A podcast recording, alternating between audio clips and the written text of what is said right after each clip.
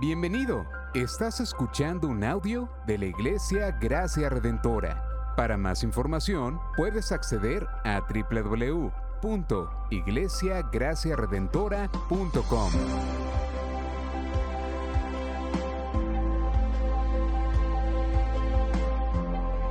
En la exposición de la palabra, el pastor Israel Vega.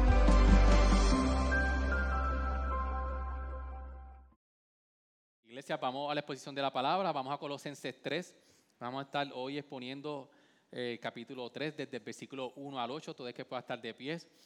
Y mientras leemos y, y buscamos, oramos por, que, aunque al final Pastor, eh, Pastor Félix va a estar orando uh, por las peticiones, mantengamos en oración a Pastor Xavier. Él no va a estar hoy, él, él, iba a predicar hoy, pero en la mañana de hoy recibió la noticia de que su abuelito falleció y que está de camino para allá. Y oramos por mucha eh, paz y sabiduría, eh, especialmente en la familia de Xavier, de la hermana y la tía. Eh, su abuelo era un pilar, 86 años, que el Señor ya le, le, le había concedido bastante tiempo pero que es un tiempo que no deja de ser doloroso y que el Señor los pueda ayudar en este tiempo. Así que eh, mientras estamos exponiendo la palabra del Señor, oramos por ellos siempre, continuamente. Colosenses 3 del 1 al 8 dice, si habéis pues resucitado con Cristo, buscar las cosas de arriba donde Cristo está sentado a la diestra de Dios. Poned la mira en las cosas de arriba, no en las de la tierra, porque habéis muerto y vuestra vida está escondida con Cristo en Dios. Cuando Cristo nuestra vida sea manifestado, entonces vosotros también seréis manifestados con Él en gloria. Por tanto, considerad los miembros de vuestro cuerpo terrenal como muertos a la fornicación, la impureza, las pasiones, los malos deseos y la avaricia que es idolatría pues la ira de Dios vendrá sobre los hijos de desobediencia por causa de estas cosas, en las cuales vosotros también anduvisteis en otro tiempo cuando vivíais en ella. Pero ahora, desechad también vosotros todas estas cosas, ira, enojo, malicia, maledicencia, lenguaje eso es de vuestra boca. Ayúdenos a orar, la iglesia. Señor, gracias por tu palabra, porque tu palabra es viva y es eficaz, Señor. Tu palabra es lo que necesitamos hoy. Por eso, Señor, te pedimos, Señor, que ya hemos comenzado, Señor, el servicio. Pero te pedimos, Señor, que tú continúes en este momento de la exposición de tu palabra. A que si nuestros corazones todavía hoy no están aquí, que si nuestra mente no está aquí, Señor, primero que tú nos perdones. Porque somos bien egoístas y estamos bien centrados en nosotros. Pero que nosotros hoy, ahora, Señor, te entregamos nuestra mente y nuestro corazón, Señor, y que pueda estar abierto a escuchar nada más y nada menos que tu palabra. Y digerida, Señor, por nosotros, masticada y digerida en nuestro ser, nuestros corazones, para que nuestros corazones puedan ser, Señor, hoy regocijados y, y que tú trabajes en ellos, Señor. Ayúdanos, te pedimos todas estas cosas en nombre de Jesús. Amén. Amén. Puedes tomar asiento, iglesia. El libro de Colosenses es un libro donde quienes recuerdan los que estuvimos en la exposición de Efesios, eh, es un libro bien práctico, pero a la misma vez es un libro donde le recuerda a la iglesia de Colosas lo que nosotros somos en Cristo Jesús. Y según lo que la iglesia estaba andando en Cristo, eh, Pablo toma los primeros capítulos, los primeros, el primer capítulo, el segundo capítulo, para argumentar quiénes realmente era la iglesia de Colosas. Y después que el Pablo está tratando y, o llevando a la iglesia de recordar de quiénes eran ellos, entonces luego la carta se torna y dice, por tanto, Así que de la manera que ustedes son y están andando en Cristo y ustedes se han adueñado de las implicaciones del Evangelio, creo que 90, un gran anuncio de la, de la tienda La Gloria que decía, tus pies en la tierra, tus zapatos en la gloria. Y terminaba con, oh yeah. Ese anuncio marcó mis 90 porque esa era la tienda donde yo no sé si ustedes recuerdan los zapatos que se le ponían el chavito en el medio, no sé si Orlando, por aquí, los de los 90, y esos eran los zapatos escolares donde la mamá nos vestía y decía, bueno, el que le hace falta un buen zapato de la escuela tiene que vestir de la gloria. Y, iba yo, yo recuerdo entonces a buscarlo, no había más ningún sitio. En Vega Baja, el pueblo, todos íbamos entonces a buscar los zapatos en la gloria. Y precisamente lo que Pablo está tratando de llevar al pueblo de Colosas, a la iglesia de Colosas, a que decirle, ustedes tienen, tienen que andar dignamente según como ustedes están andando en Cristo, tienen que andar como Cristo anduvo. Y de la misma manera que como nosotros buscábamos esos zapatos, el que quería estar bien vestido, el que quería tener unos buenos zapatos escolares para cualquier ocasión, iba a la tienda de la gloria. Pablo, Pablo está diciendo, y, el argumento de, de, este pasaje es que en la nueva vida debemos de vivir, en la nueva vida, de una manera cuyos pensamientos, deseos y actitudes sean informados por el Evangelio. Ahora, una pregunta que nosotros tenemos que hacer no es cómo nosotros debemos andar. Como, como él decía en el 2.6, que el mismo Pablo decía, que ha llegado hasta vosotros, así como todo el mundo está dando fruto constantemente y creciendo, así lo he estado haciendo también en vosotros. Que le está diciendo a la iglesia desde el día que oíste y comprendiste la gracia de Dios en verdad. Y luego entonces en el capítulo 2, 6 dice, por tanto, de la manera que recibiste a Cristo el Señor, así andad en Él. Y este es el argumento. Si ustedes están en Cristo, entonces ustedes tienen que andar en Él. Pero ¿qué es andar en Él? ¿Cómo nosotros andamos en Cristo? ¿Qué, es lo que Pablo viene ahora a argumentar? ¿Qué es lo que nosotros tenemos que, darle honor y honra hacia, hacia, la persona que nosotros andamos y estamos en Él? Por eso es que Pablo en el versículo 20, Él les dice de que si habéis muerto con Cristo, a los principios elementales del mundo, porque como si aún vivierais, ¿por qué? Como si aún vivierais en el mundo, os sometéis a prestos tales como, y por ahí continúa mencionando entonces cómo deberían de vivir. Y es que entonces Pablo lo, que viene entonces a, tratar, y mientras nosotros estuvimos predicando el domingo pasado, lo que Pablo estaba argumentando de la filosofía desde el versículo 8, como Pastor Félix estaba hoy orando, y en medio de esa filosofía del 8 y del versículo 16 exalta a Cristo y, y les dijo todas las implicaciones de la muerte, la vida, muerte y resurrección de Cristo para el creyente. Le decía, toda la filosofía, todo lo que está ocurriendo alrededor de ustedes, no puede irse por encima de lo que es Cristo en sus vidas. Y por eso nosotros vimos que desde el versículo 16 al 17 había mucho legalismo. ¿Y qué es el legalismo?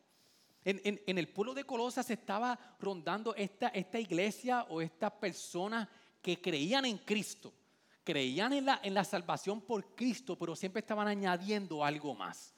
Necesitas a Cristo para salvación, pero también necesitas añadir de ti cosas para poder llegar a Dios. Y Pablo está atacando todo esto, cómo luce una verdadera espiritual, cuál es la, la perspectiva celestial, según Pablo en el versículo 1 de capítulo 3 está hablando. Y cuando nosotros vemos el contexto, Pablo está eh, atacando el legalismo, incluso desde el versículo 18 al 19, está atacando todas estas personas que tienen visiones y revelaciones. Y que mucho se da hoy en día, porque si lo, si, si, lo, vamos al día de hoy, nosotros no podemos negar de que Dios pueda hacer milagros, Dios hace milagros. Si Dios quiere hacer nacer un dedo que no hay, Dios lo puede hacer. Si Dios quiere platificar una muela, Dios lo puede hacer. Para Dios no hay nada imposible. Pero nada de eso se puede ir por encima de la obra de Cristo.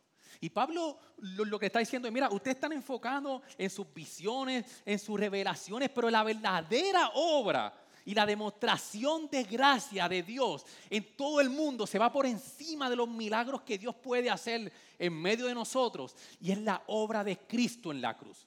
Pablo está diciendo, cuidado con el legalismo de añadir a la salvación solamente por gracia a través de la fe, por cosas que ustedes pueden hacer. Incluso tengan cuidado de que su enfoque sean visiones y sean en revelaciones que ustedes están teniendo, porque nada se puede ir porque nos gusta de la obra, nos gusta ver milagros, nos gusta ver, y usted ve por las redes toda esta, toda esta eh, énfasis, todo este eh, eh, norte de poder ver milagros, de poder llegar a la iglesia y ver qué va a pasar hoy. Y Pablo está diciendo, por encima de todas estas cosas, que Dios las puede hacer, si Cristo no es glorificado, si el norte no es que Cristo sea glorificado y exaltado, todo esto es en vano. Que la obra de Cristo va por encima de lo que nosotros queramos ver a la luz de nuestros ojos. No hay milagro que se vaya por encima de que la demostración de Dios es mucho más que un milagro, sin menospreciar lo que Dios puede hacer y lo que Dios hace en medio de nosotros. Pero cuando el enfoque está en el milagro que podamos ver, la cruz de Cristo la estamos menospreciando. Incluso desde el versículo 20 al 23, Pablo entonces está atacando el, el, ascetismo. Y que el ascetismo que lo que hace es, cuando nosotros entregamos y nos hacemos santos, cuando entregamos algo o cuando nos negamos a algo. Ellos, e, ellos, creían que ellos estaban haciendo cosas, ellos estaban añadiendo cosas, quitando cosas de ellos para demostrar entonces de que podían ser santos. Ellos se, entregaron y negaban cosas. Y todo esto Pablo que lo que está diciendo es, como bien leyó el pastor Félix, mirad que nadie os haga cautivos. Y la palabra cautivo viene en el, griego, tiene una connotación de botín de guerra. Que ninguna, las visiones y revelaciones, que nada de eso los haga cautivo. El, botín de guerra es que cuando un país ganaba una guerra, cogía ese botín y era de ellos por derecho por ganar esa batalla contra ese pueblo le pertenecía. Pablo decía, tengan cuidado que estas cosas no los hagan cautivos. Y Pablo está diciendo, si ustedes dejan que estas cosas adueñen sus, sus corazones, esto se va a hacer cautivo de ti y te va a dirigir tu vida. Entonces, Pablo cuando comienza ahora, ya vemos el contexto de cómo en el versículo 3 comienza, en el, en el capítulo 3 Pablo comienza entonces, el si habéis pues resucitados con Cristo, atacando entonces de que nuestra espiritualidad no está definida por nuestros dones o por nuestras habilidades, sino que entonces ahora Pablo les dice a ellos, yo quiero que ustedes vean cómo su, su espiritualidad es definida. Y entonces le dice, si habéis pues resucitado con Cristo. Entonces Pablo dice, por lo tanto, entonces, si ustedes han resucitado con Cristo, entonces busquen las cosas de arriba donde está Cristo sentado a la diestra de Dios. Y es que el evento de la resurrección de Cristo no es solamente una evidencia, un, un evento de una evidencia histórica, es un evento que sucedió los grandes teólogos, las personas ateas, los historiadores, en esto no hay controversia de que Jesús nació y resucitó. Hay mucha evidencia, mucha más evidencia de que Jesús nació y que Jesús resucitó. Eso, eso no está tan, eh, eh, tan llevado a, ¿cómo se dice? ¿Ah?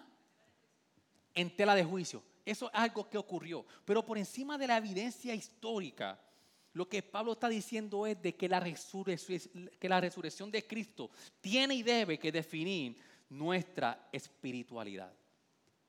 A diferencia de las costumbres del mundo, por lo que ellos estaban en las filosofías eh, que define la espiritualidad de los colosenses y de nosotros, es la resurrección de Cristo. ¿Por qué la muerte y resurrección de Cristo se define nuestra identidad? ¿Por qué?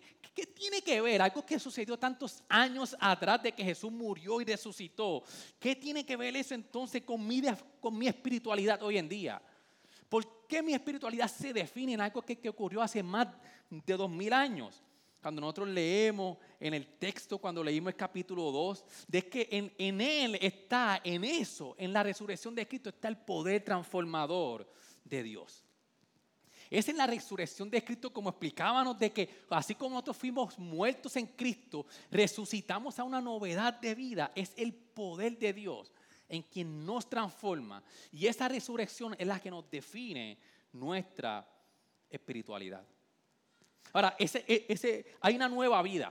Hay, hay un nuevo comienzo que es creado, es comenzado por el poder de Dios. Hay un poder transformador de Cristo. Y cuando Pablo está diciendo aquí que nacimos de nuevo, eh, Pablo está tratando de decir entonces de cómo es nuestra vida nueva después de Cristo. Yo no sé cuántos han tenido esta experiencia ah, que han estado quizás a punto de la muerte o experiencias que han marcado que, que, que decimos, ah, yo nací de nuevo. Experiencias donde han marcado tu vida y tú dices, wow, nací de nuevo. Yo, yo recuerdo que una vez, cuando Kechani tenía meses, eh, íbamos para el mall y estaban las escaleras del mall en Santa Rosa y unas escaleras bastante empinadas. Y yo no sé qué nos pasó. En nuestra, eh, éramos novatos y, cada vez que yo y Mari nos viene este pensamiento, se nos, se nos perturba la mente, se nos, se nos, porque fue, tan, fue, tan, fue un momento tan, tan difícil para nosotros, el recordarlo nada más nos pone mal. Y es que nosotros estamos eh, subiendo las escaleras, Wilmary coge de un coche de una forma, yo de otra, y cuando ella alza, nosotros se nos había olvidado ponerle cinturón yo por otro, y cuando estamos alzando, eh, que Chani se vira y lo único que la detiene para ella no caer allá abajo es la parte de arriba del calcit que es para el sol. Y eso tan débil, eso tan, tan frágil, cuando nosotros vemos que ella cae de frente ahí, yo la pude coger, ahí mismo alzamos el coche, lo viramos y caímos en tierra plana y nos miramos y el silencio en nosotros era ensordecedor. Nos miramos y dijimos, ¿qué nos pasó? Nacimos de nuevo ese día. Decimos, ¿cómo, cómo, ¿cómo ocurrió esto? Y es ese momento donde Pablo entonces está diciendo que ese poder transformador es ese momento entonces donde nosotros nacemos de nuevo. Es una obra transformadora donde nosotros decimos, mi vida es un antes y un después. créanme que después de eso el cinturón jamás se nos olvidó. Después de eso nos asegurábamos una, dos, tres, cuatro, cinco, yo no sé cuántas veces de que todo estuviera en orden. Y es eso lo que Pablo está atacando, que desde que dice entonces que el poder transformador es que hay una, hay, hay una vida nueva donde nuestra vida es completamente diferente. ¿Por qué decimos que nació de nuevo? ¿Por qué Pablo dice que ustedes han nacido de nuevo? Es una expresión, hermanos, completamente de un cambio de perspectiva, de mentalidad. Y no solamente eso, sino de valorización de la vida. Decimos que hemos nacido de nuevo, hay un cambio completo de 180 grados. Cuando nosotros vamos a Romanos 6, que es uno de, los, de, los pasajes que hace paralelo a Colosenses 2, el versículo 3 y 4, que dice, ¿o no sabéis que todos los que hemos sido bautizados en Cristo Jesús, hemos sido bautizados en su muerte? Pero el versículo 4 dice, por tanto, hemos sido sepultados con Él por medio del bautismo para muerte, a fin de que como Cristo resucitó de entre los muertos por la gloria del Padre, así también vosotros andemos en novedad. que buscar las cosas de arriba donde Cristo está sentado. Hermano, la realidad de la resurrección de, de, de Cristo en nuestras vidas hoy en día, como dice David Jackman, no es solamente una realidad doctrinal, donde nosotros podemos estar horas viendo cómo esta realidad doctrinal sucedió y las implicaciones para nosotros del Evangelio de la resurrección. No, es solamente una realidad doctrinal, sino también una motivación espiritual que es eso es la resurrección de Cristo, que el poder que actúa en Cristo en la resurrección, Pablo está diciendo, ese es el poder que está actuando en sus corazones, que ya ustedes fueron transformados, pero sus vidas continúan siendo transformadas por el poder que actuó en la resurrección de Cristo. Y es esta doctrina donde nosotros podemos ver, Señor, eh, es, nosotros se nos hace difícil poder comprender la resurrección, el poder de Dios que actúa en Cristo, es lo que está actuando en nosotros. Ahora, ¿cómo nos transforma esta obra de Cristo? ¿Cómo, está, ¿Cómo la resurrección de Cristo que ahora nos hace a una nueva novedad de vida transforma nuestras vidas? Tres puntos. Hay una centralidad de Cristo en nuestra mente. Segundo punto. Hay una centralidad de Cristo en nuestros deseos. el versículo 5. En el versículo 8 hay una centralidad de Cristo en nuestras actitudes. Ok, Pablo dice, ustedes nacieron de nuevo, ustedes son nuevas personas, nuevas criaturas, están en Cristo, tienes que buscar las cosas de arriba. ¿Cómo vemos esto en nuestra vida diaria? ¿En qué áreas la obra de Cristo nos transforma a nosotros? El, el versículo 2, poner la mira en las cosas de arriba, no en las de la tierra. Eh, cuando estamos hablando de, de, la centralidad en nuestra mente, Pablo está diciendo, mira, poner la mira. Él se está refiriendo a pensar y fijar la mente en un punto específico. Yo no sé a cuántos han tenido la experiencia de haber negado por muchos años el usar espejuelos. Y estuvimos, y, y yo sé que por aquí hay unos cuantos de que hemos luchado y estuvimos y, yo recuerdo que tuve años, años, negándome a que necesitaba espejuelos. Y nunca olvido ese momento cuando estamos en Costco, que me hacen la receta y voy a buscar los espejuelos. Y en el momento que yo me pongo los espejuelos, que yo empiezo a ver tantos detalles que yo ya, no, ya yo no veía, las letras pequeñas los anuncios. Y yo pude, pude ver entonces que yo podía fijar mi mirada en un punto y poder analizar desde lejos lo que significaba y lo que decía ahí. Pablo lo que, lo que está diciendo es entonces que ustedes tienen que enfocarse su mirada, ver, eh, fijar la mente en Cristo Jesús. Pablo está recordando que la vida de los colosenses está en Cristo y que llegaría el día en donde serían manifestados en glorias con Cristo Jesús. Por eso, iglesia, Pablo es persistente recordando que la mayor intervención de gracia de Dios no ha sido en lo que nos rodea, sino en la obra y persona de Cristo. Ahora bien, realmente la obra de Cristo, que va por encima de todo lo que nos rodea, es donde nosotros fijamos nuestro pensar y nuestro meditar. ¿Por cuáles rumbos divaga nuestros pensamientos? Iglesia, que usted reflexione mientras estamos en el sermón, ¿a qué más yo dedico mis pensamientos y mi mente en todo el día? Yo, le estoy dedicando mi mente a la obra de Cristo en mi vida o le, estoy dedicando a mi mente a todos los problemas que hay, a cómo yo puedo solucionar, a lo que no solamente poniendo nuestro pensamiento, sino donde nosotros estamos meditando. ¿Dónde está nuestra mente? De lunes a sábado, incluso ahora. ¿Dónde está tu mente? ¿Recuerda lo que acabo de decir hace 30 segundos o tu mente está divagando en muchas cosas? Pablo lo que está diciendo es enfóquense en la obra que Cristo ya está haciendo en ustedes. El versículo 5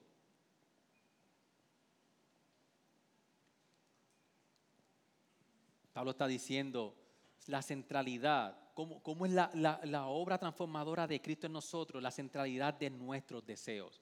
El versículo 5, por tanto, considerad los miembros de vuestro cuerpo terrenal como muertos a la fornicación, la impureza, las pasiones, los malos deseos y la avaricia, que es idolatría.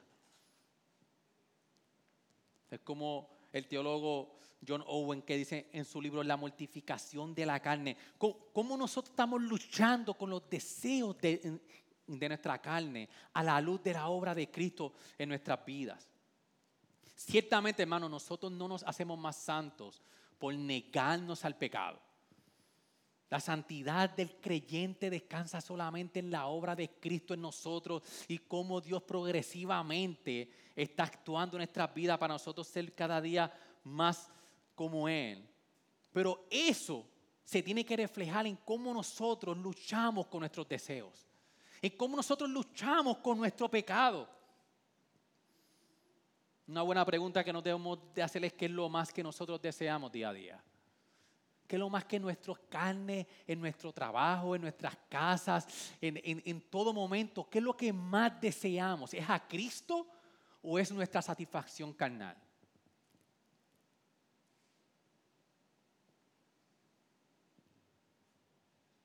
Lo que Pablo está diciendo es, eh, mata esos deseos a la luz de la obra de Cristo.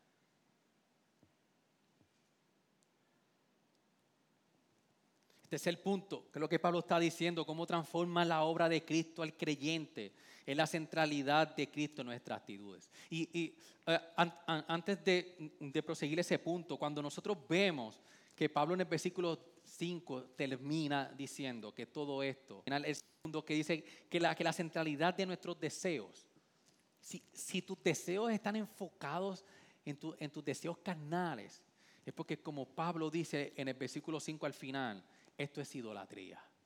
Es que nuestro corazón ha dicho y, y, se ha creído de que en eso que nuestros deseos descansan es todo lo que nosotros necesitamos. Se ha elevado a un nivel por encima de Cristo y no hemos creído que lo que necesito es esto. Lo que necesito es esto otro. Se ha convertido en una idolatría. Es lo que busco y es donde creo que puedo alcanzar mi necesidad. Pablo dice, todo esto es idolatría y nada de esto, de tus deseos y de los donde está enfocada tu mente, se puede ir por encima de la obra de Cristo. Ahora, tercer punto, nuestra centralidad en nuestras actitudes. Pablo dice, la obra de Cristo en usted tiene que estar centralizada en cambiar tus actitudes. Yo no sé cuántos de ustedes o cuántos de nosotros tiene este único maón y esta única camisa que usted se la pone porque ya a usted le queda tan cómodo. Estos maones que casi no se estrujan, esta camisa que usted siente, yo, yo recuerdo que hace poco estaban en una fiesta de la iglesia y Mario viene y me dice, él me ve con una camisa y un maón. de Mario, oye. Y viene y me dice, oye, esa camisa que tú tienes, ese pantalón, tú te la pones para todas las fiestas. Y es, es, es esa, bueno, es que, es que esta camisa eh, es esa muda, esa, esa muda donde tú te sientes bien cómodo, donde tú puedes ir a cualquier lugar. De la misma manera, nosotros somos bien tentados en tomar la comodidad de la vieja naturaleza en nosotros. De, de, lo que nuestros deseos y nuestra mente antes, antes que nos decían, descansa aquí, esto es suficiente, yo te puedo dar lo, lo, que tú necesitas. A nosotros se nos hace bien natural poder vestirnos otra vez del viejo hombre por eso es que lo, que Pablo está diciendo aquí es, la expresión es a despojarse, a quitarse. Cuando veamos entonces en el, en el, en el, en el, en en el siguiente, entonces cómo nosotros nos vestimos del nuevo hombre. Pero Pablo aquí, está diciendo cómo nosotros entonces nos despejamos y nos, y nos vestimos ahora de Cristo en nosotros.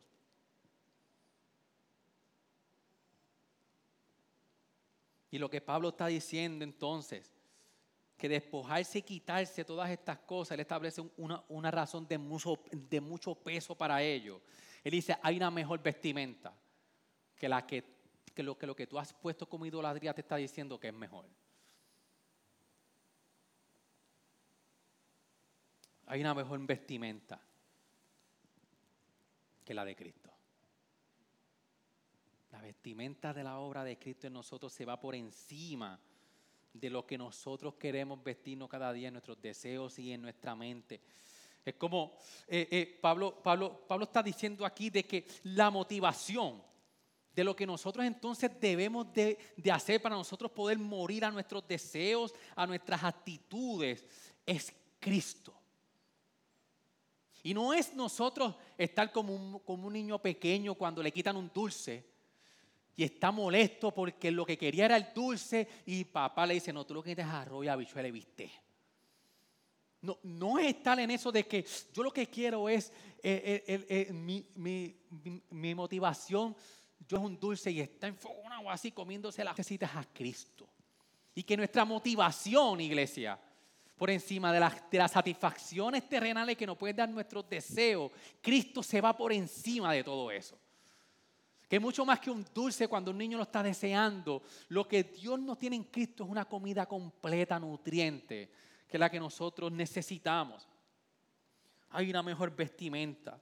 Nuestra mayor motivación es el Evangelio, que se va por encima de todas las cosas que nos ofrecen nuestros deseos. Por eso entonces hay una versión, hay, hay, hay una mejor vestimenta. En Hebreos 12.1 dice, despojémonos cuando dice, por tanto, puesto que tenemos en derredor nuestra, nuestro gran nube de testigos, despojémonos también de todo peso y del pecado. Y versículo 2, y puesto los ojos en Jesús, el autor y consumador de la fe. En primera de, Pedro 2 dice, eh, por tanto, desechando toda malicia y todo engaño e hipocresías, envidias y toda difamación, desead como niños recién nacidos la, la leche pura de la palabra. Aquí la, la, exhortación de la palabra es de que nosotros nos despojemos y pongamos nuestros ojos en el autor y consumador de nuestra fe que es Cristo Jesús. En Pedro es desechando y deseando más a Cristo. Por eso, iglesia, que no hay compatibilidad entre afirmar el Evangelio, pero continuar con una, con una actitud del viejo hombre. No hay compatibilidad. Si eso está pasando es que Cristo no está en, la centralidad de, de nuestras vidas. Nos estamos dejando llevar por lo que nuestra mente nos dice que nos enfoquemos por nuestros deseos y por nuestras actitudes y no en la obra de Cristo. Por eso, como, como bien eh, se predicaba el domingo pasado, que la plenitud de Dios y del ser humano, la plenitud del ser humano está solamente en Cristo Jesús. Puede añadirse la suficiencia de Dios para cada creyente en Cristo. Cristo es suficiente. No existe tal cosa como Jesús y algo más. Y quizás nosotros podemos decir, pero esto es cosas. Si ya Cristo había hecho una obra completa, ¿por qué ellos querían hacer todas estas cosas? Usted y yo somos igual. Constantemente estamos tratando de añadir algo a la obra de Jesús. En la manera como nos acercamos a Él, en la manera como nosotros eh, eh, tratamos de despojarnos de muchas cosas porque queremos ser más santos ante Él. Pablo está diciendo no. Solamente en Cristo nosotros alcanzamos la santidad plena. Pero para eso entonces tenemos que descansar en la obra suficiente de, Jesús. Cuando nosotros ponemos a Jesús y algo más, entonces Cristo no es suficiente.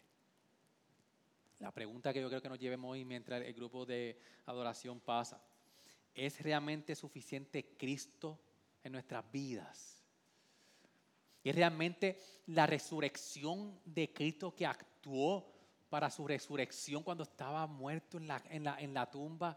Ese poder que resucitó a Cristo que obra en nosotros es suficiente para cambiar nuestros días. La plenitud de Dios en Cristo Jesús para el creyente, para nosotros hoy, es suficiente. Estamos permitiendo de que, de que nuestra mirada esté enfocada en la obra de Cristo o en las cosas terrenales, en nuestros deseos, en nuestras actitudes. Por eso, iglesia, oremos hoy al Señor y que nos vayamos hoy de aquí con nuestros corazones pensando y diciendo, realmente Jesús, tú eres suficiente para mí. Cada domingo cuando nosotros entramos, venimos porque queremos darle algo a Dios para añadir a la obra de Cristo o venimos descansando en que en Cristo nosotros somos suficientes. Por eso Pablo eh, eh, le tomó muchos versículos desde el 10 hasta el 15, poder, poder decir, mira, si ustedes, su deuda ha sido cancelada, que andar en novedad de vida. Cristo es suficiente. Oramos, Señor. Gracias por tu palabra. Gracias Señor porque a la luz de nuestra pecaminosidad y de, nuestra lucha en nuestros corazones. Como decía Juan Calvino, Señor, nuestros corazones son fábricas de ídolos en donde nos hacen creer que ellos nos pueden dar lo que únicamente Cristo nos da en la cruz del Calvario. Y por eso hoy, Señor, te queremos pedir perdón tantas veces que nosotros hemos manifestado y actuado como si, como si necesitáramos algo más que Cristo. Por eso hoy, Señor, queremos, Señor, venir ante ti, Señor, y que tú nos ayudes a poder descansar en la obra de Cristo. Gracias por sintonizarnos. Puedes encontrarnos en las diferentes plataformas de redes sociales, como también visitarnos a www.iglesiagraciaredentora.com.